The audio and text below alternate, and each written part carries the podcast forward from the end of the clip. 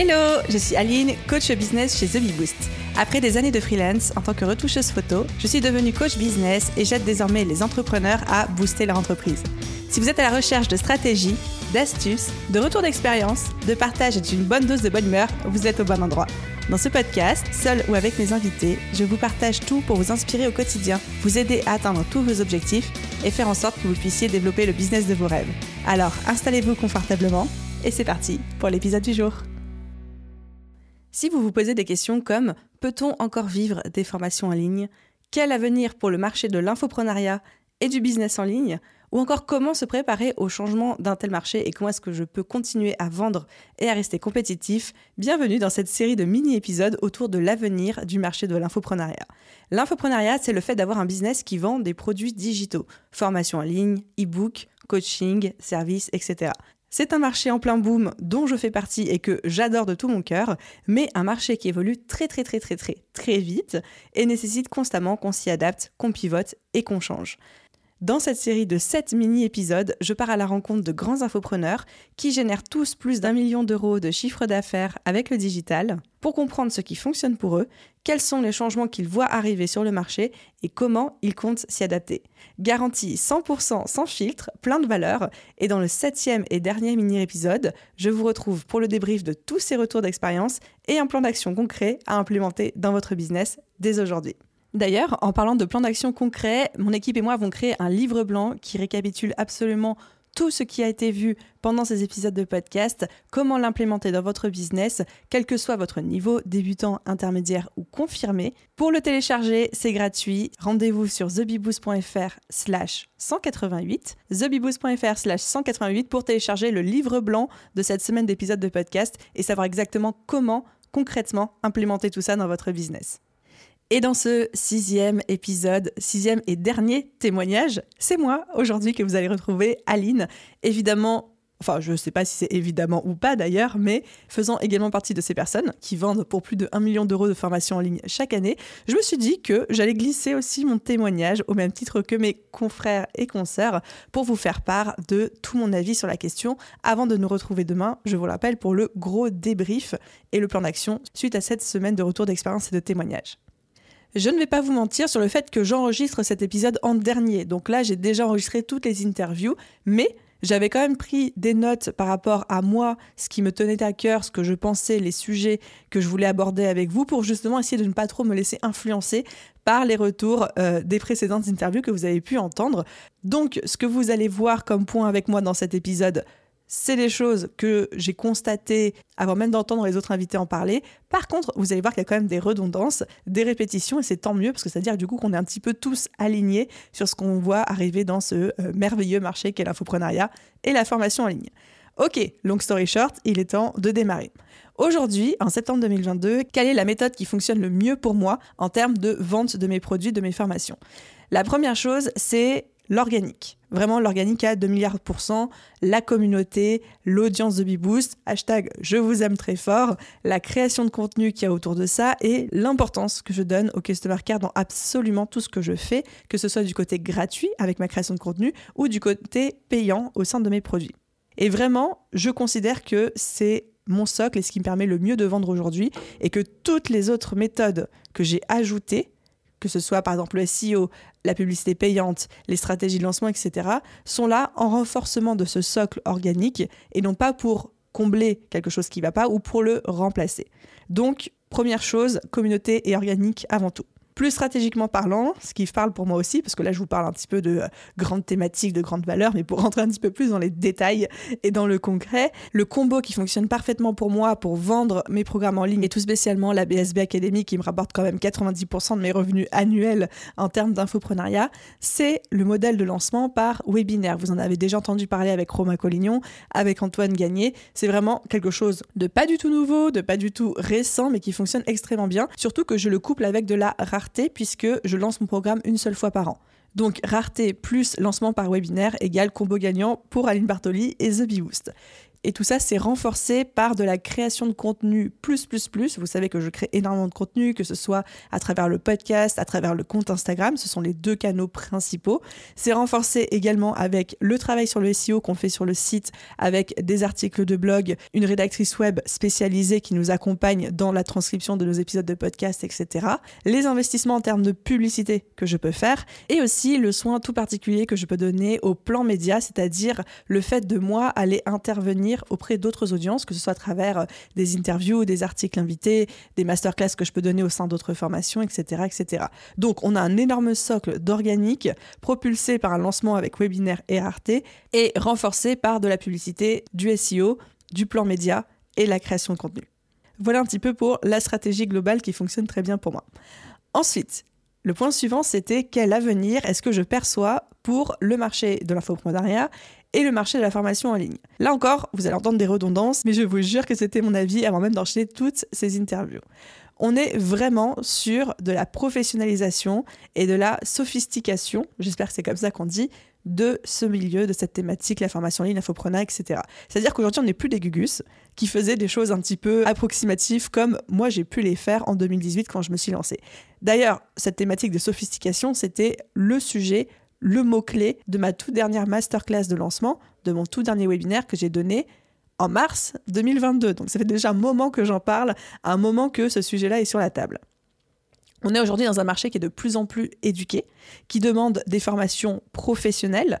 D'ailleurs, tout ça, ça a été accéléré par la démocratisation du CPF, qui ont rendu très accessible la formation individuelle, qui n'est pas la formation collective au sein des entreprises. Euh, donc les gens aujourd'hui demandent un contenu qui tient la route, demandent un formateur professionnel, pédagogue, expert, les gens demandent de l'accompagnement, les gens demandent du suivi. Alors je suis pas en train de dire que toutes les formations du CPF sont d'une qualité incroyable, on sait bien que c'est pas le cas, mais simplement c'est un argument qu'on en pense du bien ou du mal hein, d'ailleurs de ce CPF, mais qui a vraiment tellement démocratisé la formation en ligne individuelle à l'initiative de la personne et non pas de l'employeur ou euh, d'une entreprise ou de quelqu'un d'autre, qu'aujourd'hui en fait les gens commencent à être vraiment habitués à acheter la formation en ligne mais pas selon n'importe quel critère. Donc on n'est plus dans un marché de cow-boy où il y a quelques rares personnes qui lancent des formations en ligne de manière indépendante parce qu'ils kiffent ça, etc. et que les autres disent ah trop cool, je vais l'acheter. On est vraiment dans un marché qui devient un vrai marché professionnel. Et du coup, pour rester compétitif, il faut qu'on puisse acquérir des compétences qui sont liées à ça, liées à l'ingénierie de formation, liées à la pédagogie, liées aux compétences d'accompagnement, que ce soit du coaching, des choses comme ça. Le tout en tenant compte de ce que veulent les gens. Et aujourd'hui, j'ai remarqué que les les élèves demandent de plus en plus d'accompagnement. Que ce soit de l'accompagnement individuel, de l'accompagnement en groupe, mais de plus en plus, et Alexandre Dana en parlait aussi dans son interview, les gens demandent d'être coachés. Les gens demandent une présence humaine dans leur parcours de formation et sont de moins en moins friands, là encore je parle de manière globale, mais de moins en moins friands d'une formation où ils sont 100% en autonomie, sans aucun accompagnement, sans aucun feedback. Donc tout ça pour dire nécessité de se former, nécessité de considérer qu'on est dans un marché qui s'est professionnalisé, où les gens savent ce qu'ils veulent, à la différence du Far West que ça pouvait être il y a quelques années.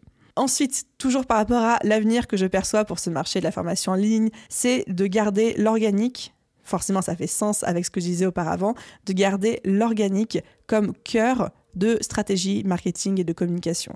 Création de contenu, plan média, ce sont vos fers de lance. Tout ça peut être ensuite appuyé par du payant, mais L'organique est pour moi la base la plus solide sur laquelle vous pouvez vous développer en termes de marketing et de communication. Et organique, ça peut être la création de contenu, ça peut être une stratégie d'influence, ça peut être plein de choses. Ça ne veut pas juste dire poster tous les jours sur Instagram. Et ensuite, tout dernier point que je vois venir dans le marché de l'infoprenariat, et pareil, ça c'est quelque chose, j'en ai pas vraiment énormément parlé sur ce podcast parce que j'ai pas encore le retour d'expérience, l'expertise pour le faire, mais c'est quelque chose que j'ai répété beaucoup de fois aux gens qui m'entourent. Je suis persuadée que l'infoprenariat aujourd'hui va devoir être complété par d'autres business models. Moi, le, le duo gagnant que je perçois, c'est de coupler une formation en ligne avec un SaaS. Un SaaS, c'est un logiciel en ligne qui remplace un service. Par exemple, Freebie ou Quaderno sont des logiciels de comptabilité qui remplacent, entre gros guillemets, un comptable. Malt et Upwork sont des, logiciels en ligne qui remplacent la mise en relation entre un freelance et quelqu'un qui cherche à embaucher ou à sous-traiter une tâche. Donc vraiment, ce sont des logiciels de service et je vois beaucoup, beaucoup de business models qui commencent à se développer avec une formation en ligne et ensuite un SaaS qui vient supporter cette formation en ligne. Un exemple qu'on a beaucoup vu euh, passer et qui l'illustre très bien, je trouve, c'est Stan Leloup de Marketing Mania qui a lancé sa plateforme de formation en ligne, Schoolmakers, qui est un SaaS au final et qui vient compléter ses formations en ligne à lui. Et donc tout ça crée un système vertueux. Donc le modèle infoprenariat plus SaaS ou alors infoprenariat plus autre chose, ça peut être une agence, un produit physique, etc. Pour moi, fait partie de l'avenir et de la professionnalisation du marché, même si j'en ai bien conscience en le disant, c'est pas quelque chose qui est accessible à tout le monde. Lancer un SaaS, c'est quelque chose qui est hyper cher, qui demande de recruter, qui demande d'avoir des équipes, des compétences, etc. C'est pas n'importe qui qui peut le faire. Mais je vois tellement d'opportunités et tellement de gens commencer à se diriger vers ça que je me dis qu'il y a une carte qui va être jouée là-dessus, c'est sûr. Et ensuite, on arrive au conseil que je donnerai à un entrepreneur qui souhaite se lancer ou est en train de se lancer dans la formation en ligne. Mon conseil à moi, ça va être de résister à deux tentations. La première, ça va être la tentation de s'éparpiller et de faire trop de choses, c'est-à-dire de se lancer, de vouloir faire une chaîne YouTube, un blog, un podcast, Instagram, TikTok, les YouTube Shorts, etc., etc. Au contraire, on est dans un marché qui devient tellement de plus en plus sophistiqué, où les gens sont de plus en plus éduqués, qu'il faut frapper vite, qu'il faut frapper fort, mais surtout il faut frapper de manière précise. On ne peut pas, en mettant 20% de son énergie dans 5 stratégies différentes, obtenir 100% de résultats dans l'une d'entre elles. Ça n'existe pas. Donc il faut mettre 100% de son énergie dans une stratégie et persévérer. C'est pour moi le meilleur moyen d'avoir des résultats rapides. La deuxième tentation à laquelle il faut résister, c'est celle de partir sur une thématique trop généraliste avec sa première formation en ligne. Là encore, avant c'était le Far West, avant on était des cow-boys, on pouvait faire un peu ce qu'on voulait, puis comme il n'y avait pas tant de concurrence que ça, les gens disaient ok trop bien j'achète, même si c'est pas tout à fait ce que je cherchais, ça y répond en grande partie, go on y va. Aujourd'hui, il y a tellement de formations en ligne, il y a tellement de solutions, de manières de se former, de choix sur le marché, que les gens vont à la recherche de ce qui correspond à 110% à leurs besoins du moment. Et d'avoir un truc trop général en voulant parler à tout le monde, c'est le meilleur moyen de désintéresser les gens de ce que vous proposez. Donc, je vous conseille, d'un point de vue business, mais encore plus d'un point de vue formation en ligne, de vous nicher en tout cas au tout début, en tout cas pour votre première formation en ligne, sur une thématique très précise ou un souci très précis. Et ensuite, avec d'autres formations ou au fur et à mesure que votre audience se développe, de pouvoir devenir de plus en plus généraliste. Ma première formation en ligne personnellement, c'était sur comment utiliser Pinterest pour développer son blog. C'est quelque chose d'hyper précis. Aujourd'hui, j'ai une formation beaucoup plus généraliste qui est une formation business sur trois mois où on voit plein de choses, plein de stratégies. Mais dites-vous bien que la toute première formation que j'ai faite était sur un sujet ultra niché. La seconde que j'ai sortie, qui n'existe plus depuis longtemps, c'était sur le blogging. Pareil, ultra niché aussi. Et ensuite, j'ai pu élargir. Donc voilà, vraiment résister à ces deux tentations. La première, de s'éparpiller, de faire trop de choses, trop de stratégies. Et la seconde, de partir sur une thématique trop généraliste pour sa première formation en ligne. Voilà un petit peu pour mon retour d'expérience, mon propre point de vue sur l'avenir du marché de l'infoprenariat de la formation en ligne.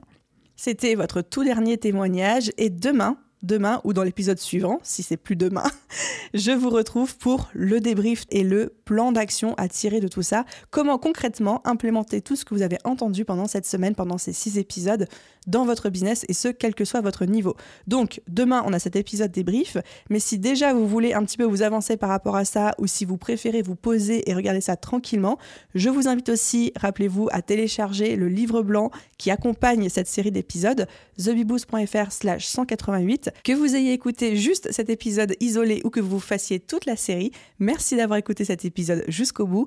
N'oubliez pas de mettre une étoile, un commentaire sur la plateforme d'écoute de votre choix. Et à vous tous, je vous souhaite une merveilleuse journée, soirée, après-midi, nuit, où que vous soyez. Et je vous dis à très vite pour un prochain épisode. Bye